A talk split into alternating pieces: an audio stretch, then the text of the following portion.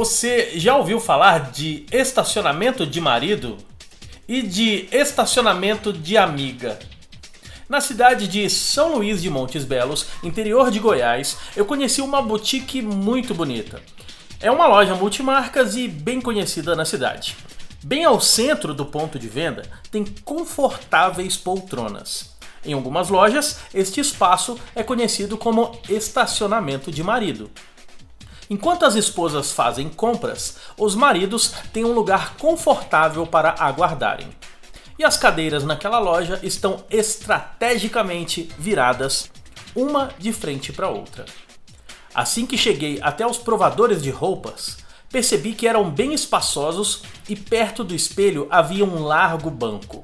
As poltronas no centro da loja formam um estacionamento de maridos, e dentro dos provadores estão os estacionamentos de amigas. Perguntei para a proprietária da boutique sobre os provadores e ela me disse que escolheu provadores grandes para que as amigas pudessem estar junto com as clientes para darem suas opiniões. Pouquíssimas boutiques têm estes cuidados. Algumas por terem medo de perder produtos por furto outras por não terem tanto espaço, mas outras simplesmente por não se preocuparem com quem realmente traz dinheiro para dentro da empresa: os clientes. Leandro Branquinho para o falando de varejo.com.